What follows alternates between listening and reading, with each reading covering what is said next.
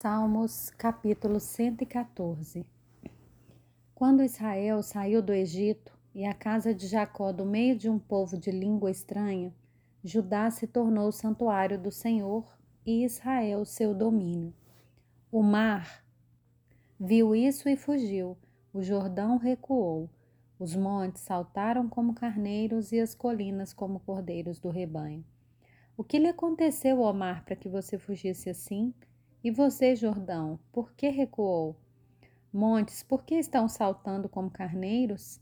E vocês, colinas, como cordeiros do rebanho?